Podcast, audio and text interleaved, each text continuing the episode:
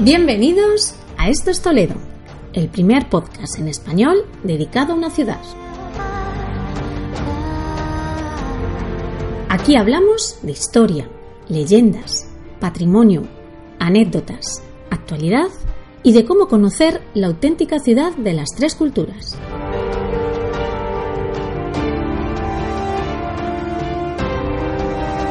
Ponte cómodo.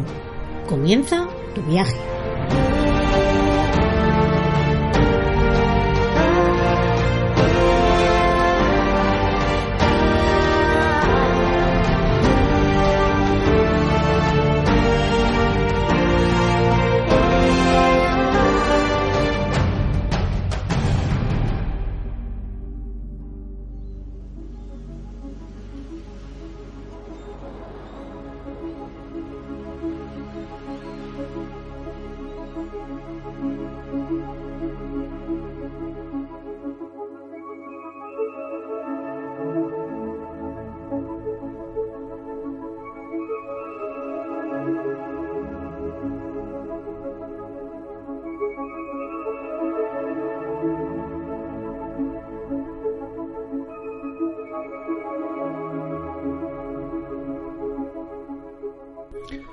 Como cada noche, Rubén se disponía a realizar la pertinente ronda de vigilancia nocturna en uno de los edificios más emblemáticos de la ciudad de Toledo. La rutina en su trabajo era siempre la misma. Vigilancia y comprobar que todo estaba en orden. Trayectos por largos pasillos, exteriores y verificar que todo estaba en su sitio y que no había nada que reseñar. Quizás el maullar de un gato o un ladrido lejano perturbaba la paz y la tranquilidad de la noche. Cuando Rubén terminaba sus rondas, volvía nuevamente a su garita, desde donde controlaba, a través de un sistema de consolas, todas las cámaras que estaban conectadas en distintos puntos de este recinto. Desde allí, la señal de las cámaras la mostraban unos pequeños monitores, de tal forma que Rubén tenía siempre una visión en tiempo real de lo que sucedía donde estaban las cámaras ubicadas. Todas las cámaras funcionaban perfectamente, exceptuando una, la cámara número 12. Esta cámara estaba ubicada en una parte del recinto, en un lugar del recinto, donde años atrás sucedió un hecho trágico que conmocionó a la ciudad de Toledo. Esta cámara, como os digo, estaba apagada, llevaba lustros apagada y Rubén no le prestaba demasiada atención, porque este lugar, este recinto, eh, no accedía prácticamente nunca a nadie y no tenía realmente mayor importancia. Hasta que un día, verificando que todo el sistema de cámaras funciona correctamente, Rubén comprueba como el monitor que recibía la señal de la cámara 12, que en teoría debía estar apagada, empieza a mostrar la imagen que se acercaba algo parecido a una calavera.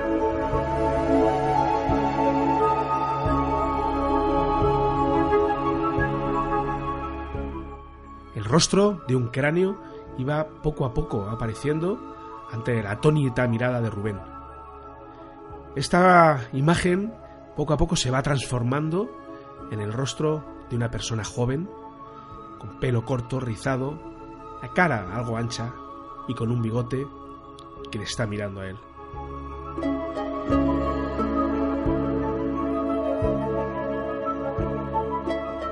Imaginad la cara de asombro y de perplejidad de Rubén.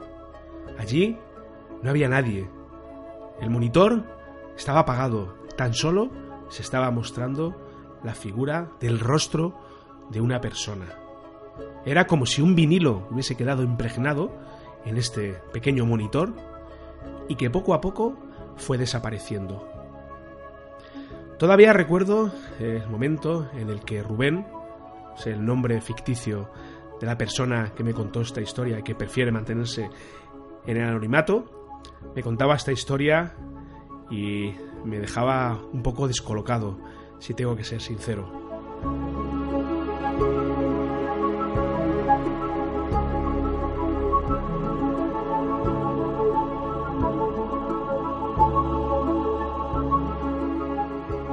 Hoy en Esto es Toledo vamos a hablar del Toledo más desconocido, de la otra cara que nos ofrece la ciudad.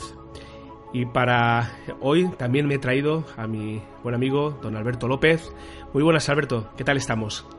Hola Fran, ¿qué tal? Pues muy bien, aquí dispuesto a conocer estas historias desconocidas de este Toledo también oculto y misterioso.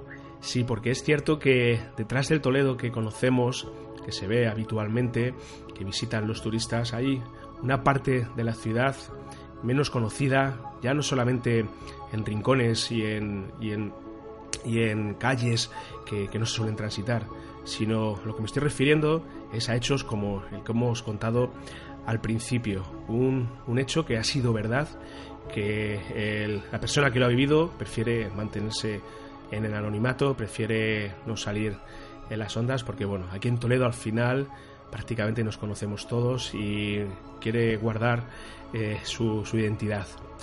Eh, Alberto, mmm, estamos a las puertas de la noche de difuntos y hemos escogido este tema porque hay mucho que contar del Toledo oculto, del Toledo que menos se conoce, de casos paranormales, de casas eh, en teoría encantadas.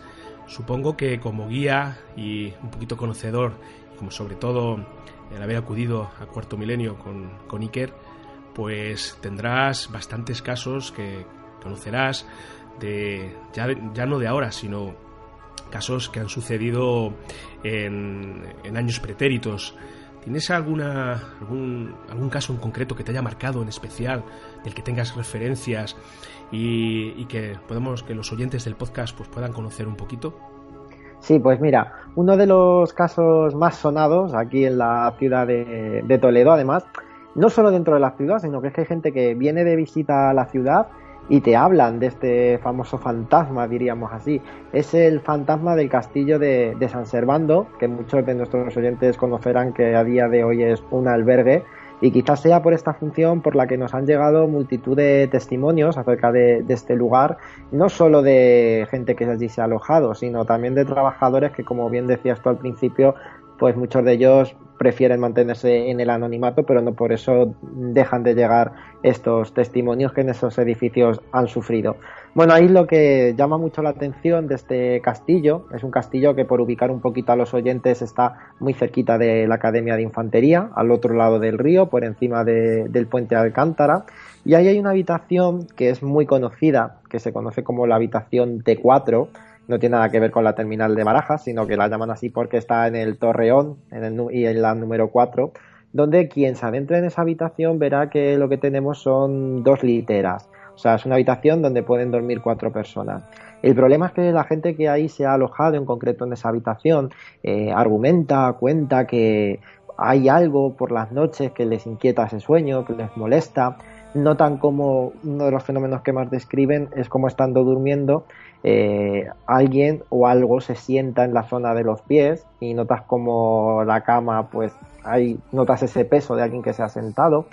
Mm, también algunos describen cómo las, fechas, las, perchas del propio armario se mueven, se, descorren solas e incluso como eh, la escalera que hay junto a la habitación, estando la puerta cerrada, pues notan como alguien sube y baja las escaleras a altas horas y tú te asomas y allí no, no hay nadie.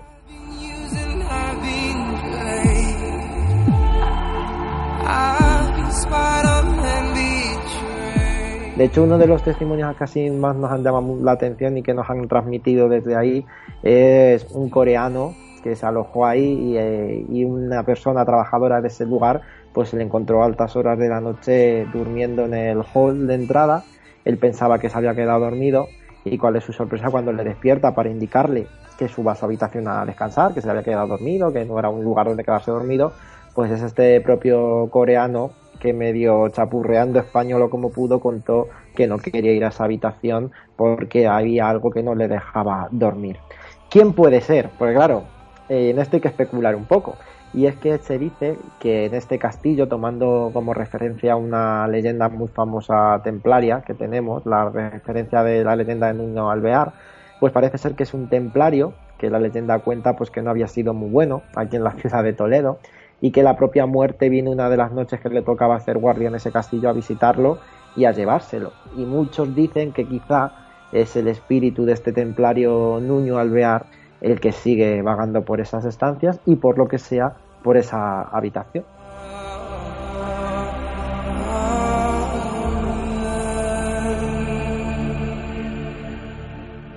Bueno, hoy tenemos con nosotros a un invitado de lujo. Tenemos a Luis Rodríguez Bausá, eh, miembro del equipo de rutas de Toledo, y aficionado y conocedor de todo lo que tiene que ver con la casuística paranormal en Toledo que estamos tratando hoy aquí.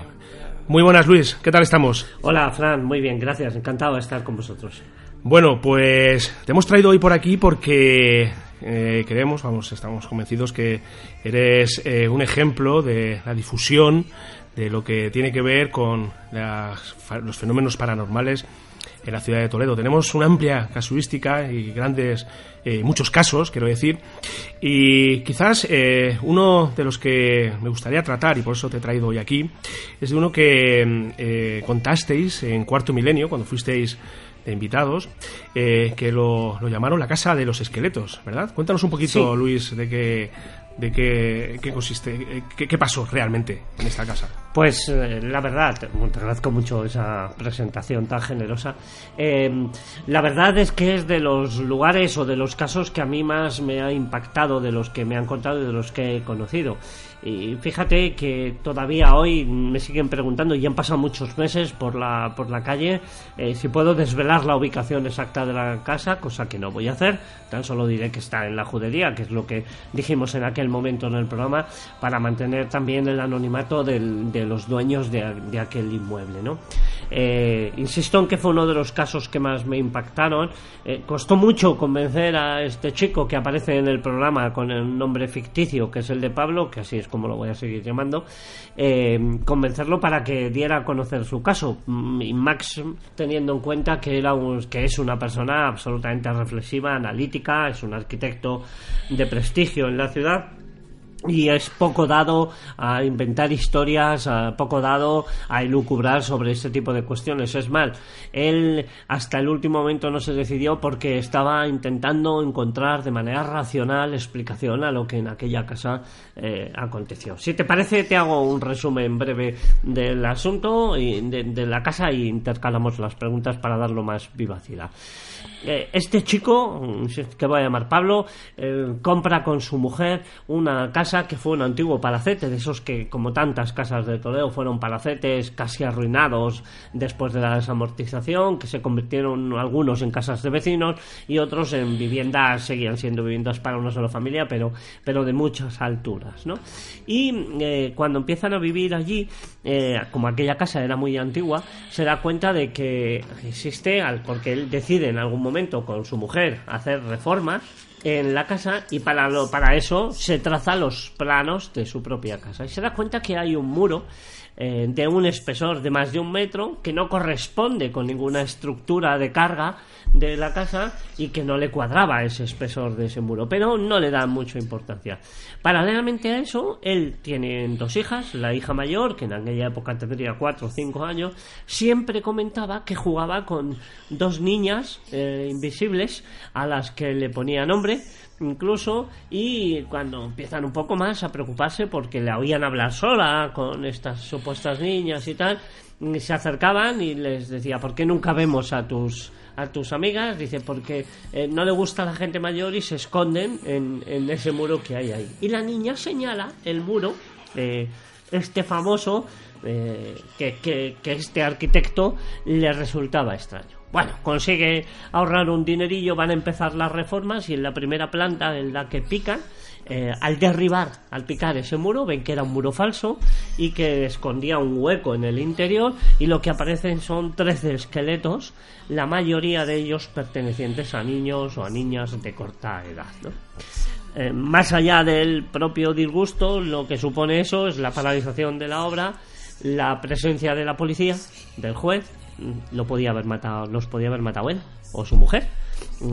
Eh, había que investigar esto. El equipo de patólogos de forenses se llevan aquellos restos y eh, bueno, pues determinan que los esqueletos son de una antigüedad considerable, de más de 150 años, con lo cual quedan exentos de toda, de toda culpa. Pero a raíz de ese suceso, parece ser que es cuando se les desencadenan en la casa una serie de vivencias, una serie de, de, de cuestiones que tienen difícil explicación y que entrarían de lleno en la casuística de los efectos paranormales, ¿no? Si quieres, ahora vamos contando algunos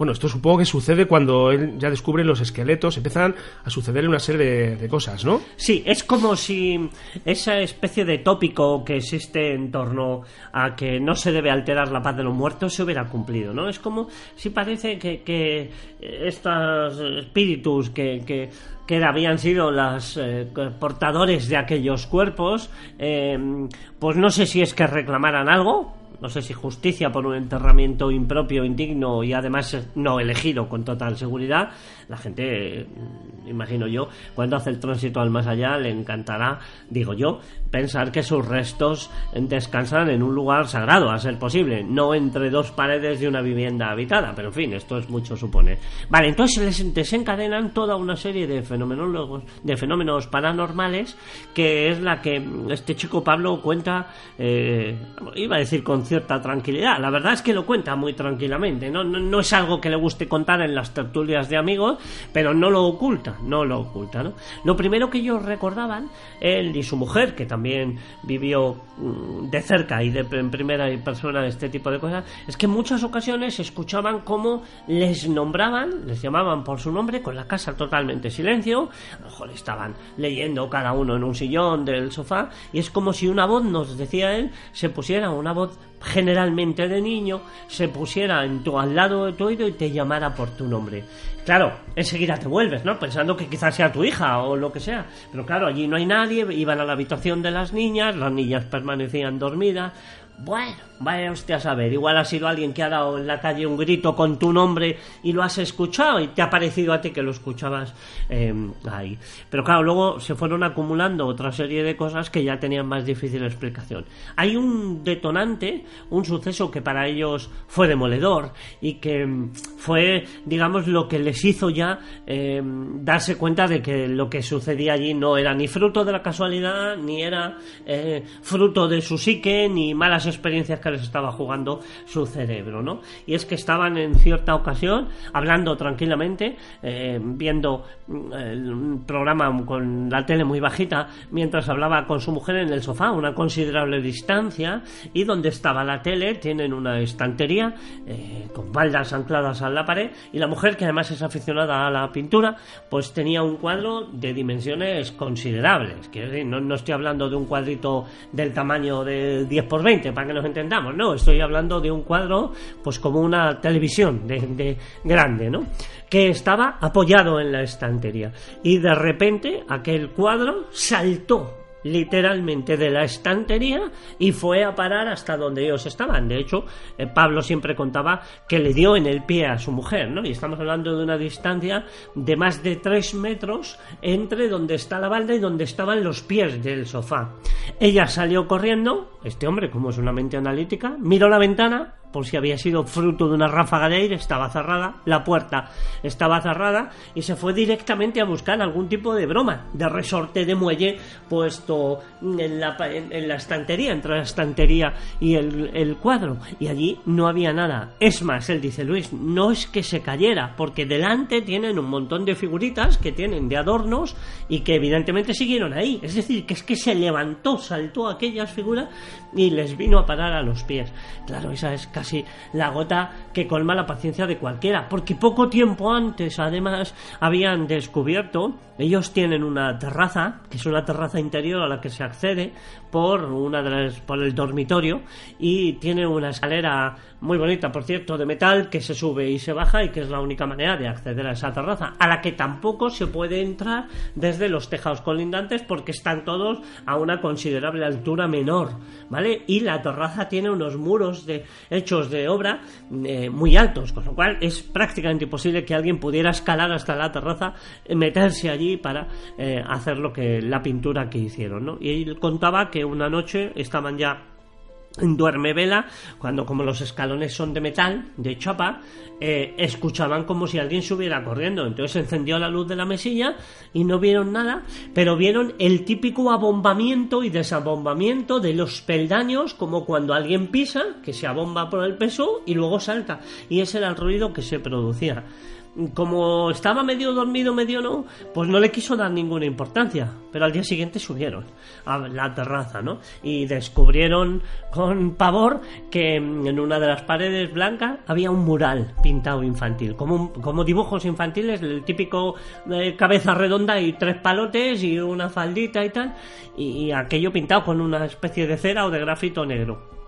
Enseguida intentaron inculpar a su hija, a inculpar a su hija, no, pues mira la que nos ha liado la niña y tal, cuando de repente se paran, se miran eh, a los ojos y se dicen, pero si esto está a tres metros casi de altura la cabeza y aquí no hay nada donde subirse y nuestra hija tiene cinco años, que cómo demonios ha podido hacer esto, ¿no? Aparte de que le preguntaron y evidentemente les dijo que ya no había sido.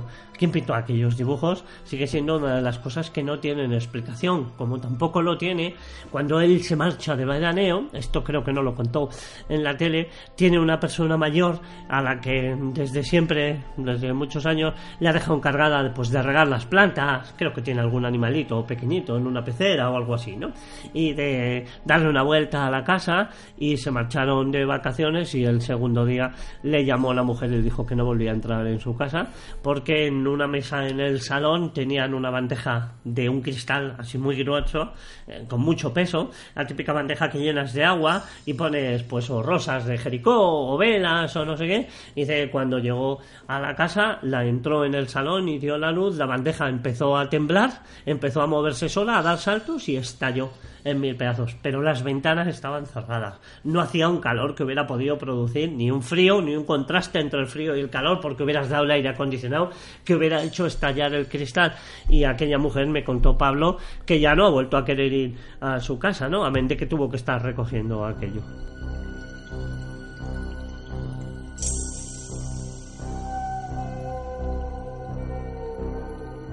Caso que se va a convertir, si no lo es ya, en un clásico dentro de todos los clásicos que tenemos en la ciudad. Hablamos del caso de San Juan de la Penitencia, que si ahondáis un poquito por internet y buscáis información, encontraréis a la familia, el médico que vive en una casa en San Juan de la Penitencia, empiezan a sucederle casos extraños. ¿Esto en qué año ocurrió, eh, Luis? Pues Esto fue hacia el año, pues, los años 80, ¿no? sí, no, casi los 90, más bien plantados en los 90. Pero mira, Fran, si me permites, eh, hace exactamente un par de semanas la mujer de un buen amigo que trabaja en un edificio público que es de una consejería, nos contó, en una consejería de la que ya habíamos oído hablar, que pasaban cosas extrañas y que la gente veía, porque había sido una antigua institución manicomial, diríamos hoy. Eh, la gente se quejaba de que, se quejaba, muchos de los vigilantes jurados veían allí a una monja vestida a la antigua usanza del siglo XIX, ¿no? Con esas cofias tan grandes y esos aleros en las cofias y tal. Y entró a trabajar un chico joven, un guardia de seguridad, y salió despavorido corriendo al poco de trabajar y que, no pisaba ahí ni loco, que había visto a esa momia, que a esa monja, perdón, que necesitaba el dinero como fuera, pero que no iba a quedarse en ese edificio ni un segundo más y presentó su renuncia el primer día de trabajo. Existen, es cierto que existen zonas en la ciudad, rincones, donde de alguna manera la casuística de sucesos paranormales están más presentes. Yo recuerdo hace años eh, una profesora que tuve de inglés, norteamericana, que estaba viviendo aquí en Toledo, me contó un caso que la verdad me dejó un poco alucinado porque ya no solamente por lo que le sucedió, sino por la tranquilidad y la naturalidad con lo que se lo tomó. Estaban viviendo en una zona muy cercana de donde está el, lo que es el restaurante La Abadía, y bueno, vivían en un, en un piso y este piso tiene un pasillo, largo y al final del pasillo pues estaba la habitación donde dormía con su pareja. Ella me contaba que casi todas las noches, o una noche sí, una noche no, cuando ellos ya se iban a dormir, eh, eh, dejaban la puerta abierta de la habitación y a eso de la una de la noche o a las dos aproximadamente, cuando estaban en el entresueño, veían, y esto lo veían los dos, una figura que transitaba por el pasillo que cruzaba de una habitación a otra. Era una figura alta, negra. Ella decía que se parecía un poco a la figura de una monja y me lo contaba con una naturalidad increíble. Me decía que, bueno, que ya casi hasta le habían cogido cariño. Para nada les asustaba y que hasta, como digo, les tenía cierto, cierto cariño y cierto, cierto aprecio. Son casos que, me vienen a la cabeza de, gente que, bueno, gente que conozco que más de uno, más de dos y más de tres, que han sucedido estos hechos en, en sobre todo, todo esto ocurre en el casco antiguo de la ciudad. Eh, tú, Alberto, supongo que eres conocedor también de algún caso en concreto o de algo que haya trascendido, ya no solamente en entornos más, o sea, que, se conozca más en la ciudad, sino en círculos más, más cerrados. ¿Conoces algún caso en concreto? Sí, pues mira, yo como trabajo de guía, como bien sabéis, eh, una de, de las visitas que hice fue precisamente una ruta relacionada con el misterio, con lo paranormal que nosotros hacemos, que además es el Toledo Siniestro. Y cuál no sería la sorpresa cuando al cabo de unas semanas nos escribieron al Facebook de la empresa, pues una parejita que había estado con nosotros haciendo rutas, pero que habían estado en un hotel de aquí del casco antiguo y que nos escribían completamente aterrados porque la última noche que se habían quedado en ese hotel, eh, ella se despertó de golpe porque su marido estaba soñando, la despertaron las voces del marido, le intentó calmar y tal, y cuando ella se volvió a tumbar en la cama, pues ella nos contaba que le costaba un poco coger el sueño, y que en esto estaba cuando de repente vio como una sombra que estaba delante de, de la cama, junto a la puerta, la típica sombra, pues que ella me lo describía como cuando estamos durmiendo y tenemos al lado de la cama la silla con la ropa y parece que hay un señor o señora sentado.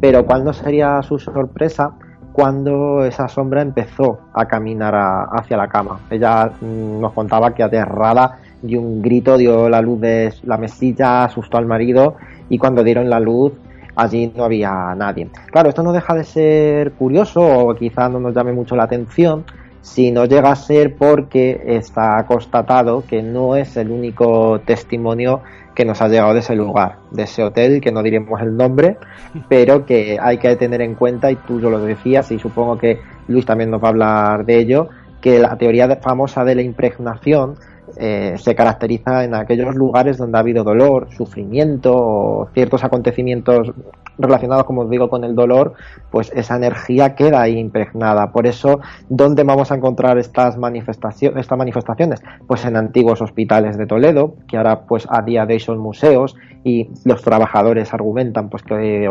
escuchan, que notan cosas, notan presencias eh, hay que tener en cuenta también que en el entorno de las iglesias, de, hasta hace muy poco la gente se enterraba.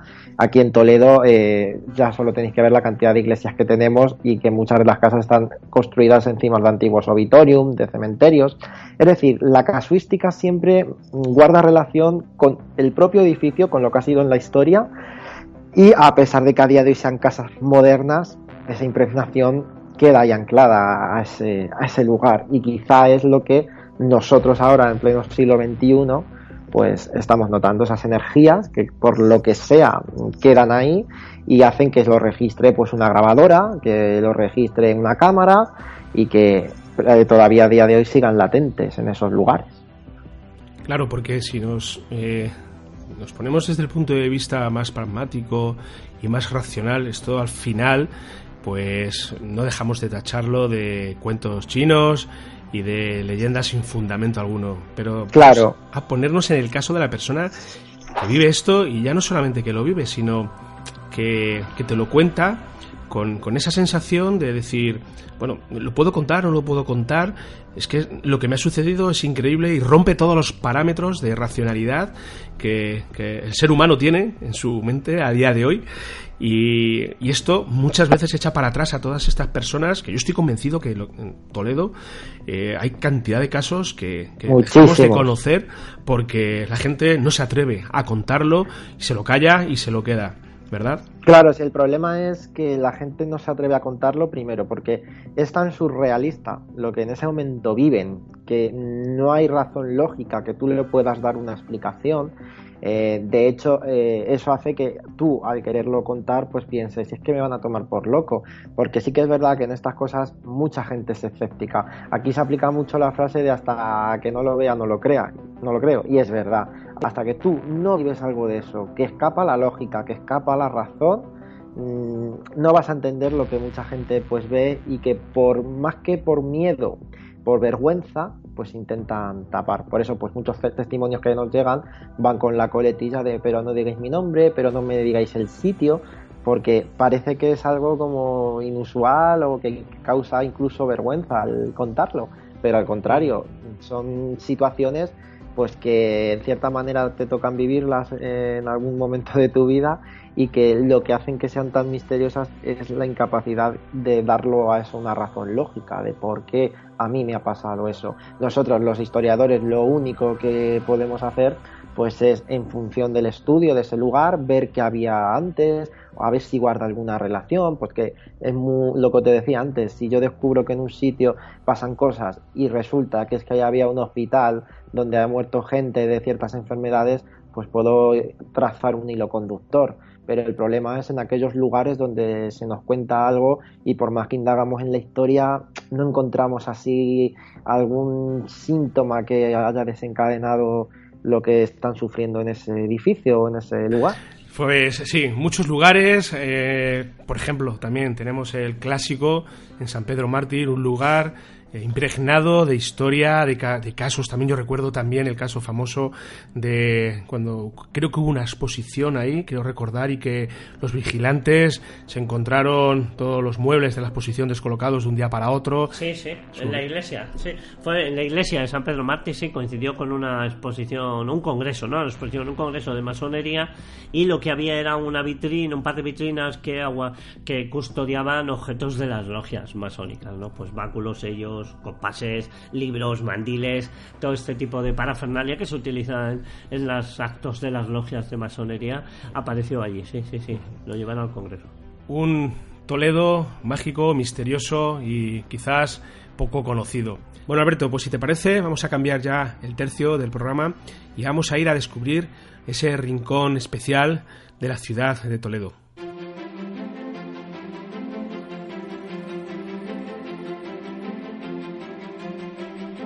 Un rincón favorito de Toledo.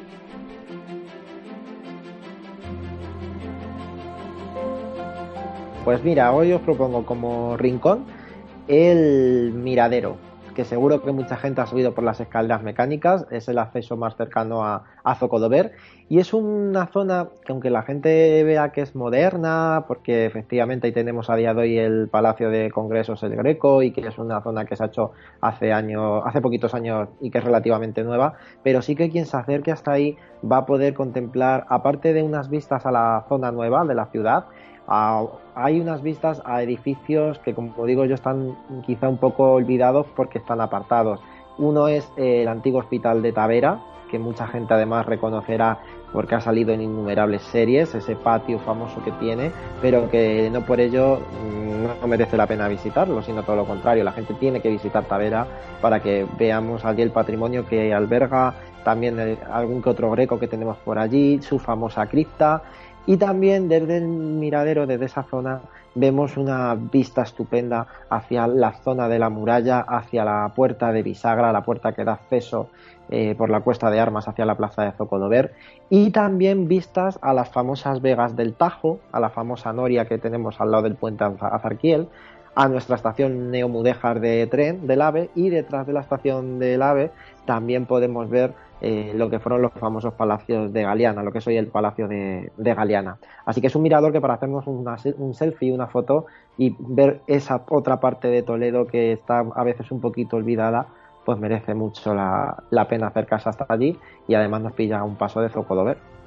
Sí, un sitio muy interesante para pasear y tenemos terracitas también. Sí. Algo, y con buena temperatura y con días buenos como los que estamos teniendo ahora, pues siempre apetece dejarse caer por allí y dar un paseo. Y después de conocer el rincón favorito de la ciudad, vamos a descubrir un personaje histórico que transitó por nuestras calles.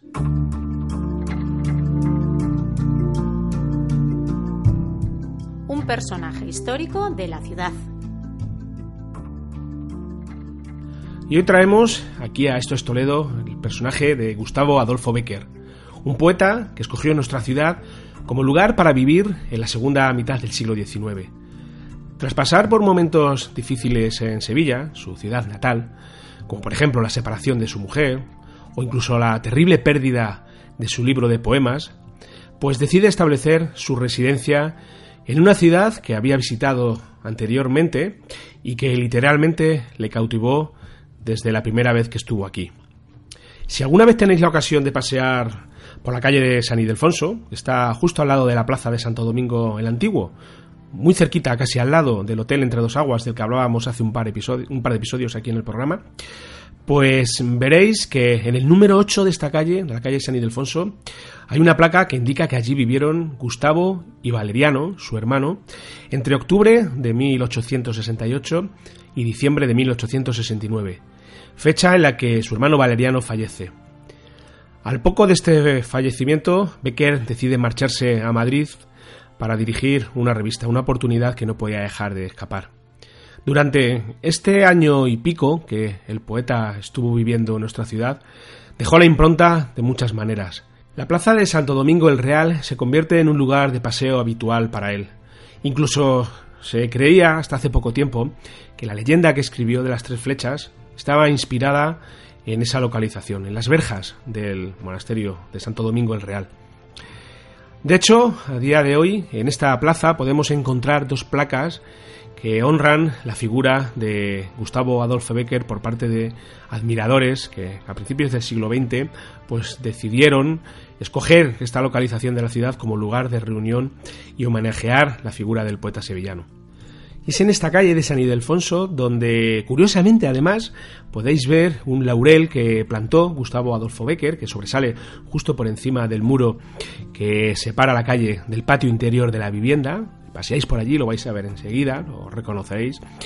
Como os digo, este lugar sirvió para que el poeta volviera otra vez a reescribir sus leyendas y algunas ya inspiradas en localizaciones muy concretas de nuestra ciudad, de la ciudad de Toledo. Entre ellas, por ejemplo, la Rosa de Pasión, el Cristo de la Calavera, de la propia calle, el Cristo de la Calavera, o el Beso o incluso la Jorca de Oro, inspirado en la Catedral de Toledo.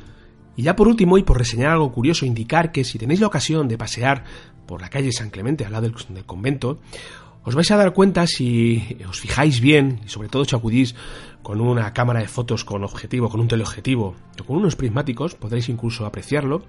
Como os digo, en una de sus puertas, en la parte superior, mm, vais a poder distinguir la firma que Becker realizó allí. Es muy curioso porque, bueno, esto a día de hoy lo tacharíamos como un grafitero, ¿verdad? No obstante, os vamos a dejar en las notas del programa un enlace a una fotografía que realizó David Utrilla de esta firma para que comprobéis, sobre todo, lo curioso del, del hecho, ¿verdad? Un personaje histórico que transitó por las calles de nuestra ciudad y que de una manera u otra dejó su impronta en la forma de leyendas. Bueno, Alberto, y vamos ya con la agenda que tenemos para esta semana y empezamos hoy, domingo, con un evento muy atractivo. Se trata de la primera jornada de artesanía y combate medieval que se celebra en la Plaza de Toros de la ciudad, presentado por el Patronato de Turismo. Y estas jornadas comenzarán este domingo, como digo, a las diez y media de la mañana, quiero recordar, según reza el cartel y allí vamos a poder eh, mm, ver combates de espada y vamos a ver una recreación de un mercado medieval, un campamento medieval en el que se ofrecerán eh, mazapán, se verán talleres de, de damasquinado y espadería.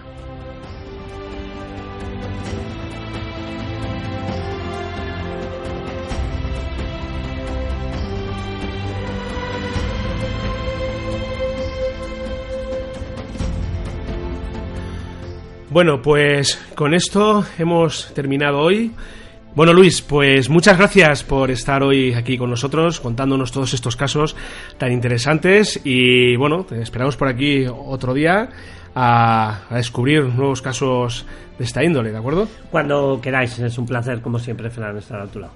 Venga, un saludo, hasta luego. Y Alberto, te veo por aquí la próxima semana. Feliz Halloween que lo paséis de miedo con Rutas de Toledo, con esa ruta que sé que estáis preparando, rompedora, Insepulto 2. Si queréis pasar miedo, de verdad, de verdad, eh, no lo dudéis, apuntaros a la ruta Insepulto. ¿Cuándo la hacéis, Alberto? Pues mira, la hemos estado haciendo eh, ayer sábado, que porque aunque no es Halloween queremos aprovechar que la gente viene el fin de semana, la hemos hecho el viernes y ya pueden aprovechar para este martes 31, que es la noche de Halloween en sí, pues para repetir o para hacerlas, los que no han podido este fin de semana. os lo recomiendo si queréis tener una experiencia que, que os cale hondo. Por nuestra parte, nada más, os vemos por aquí la próxima semana con más historias de Toledo, la ciudad milenaria. Hasta entonces, un saludo para todos.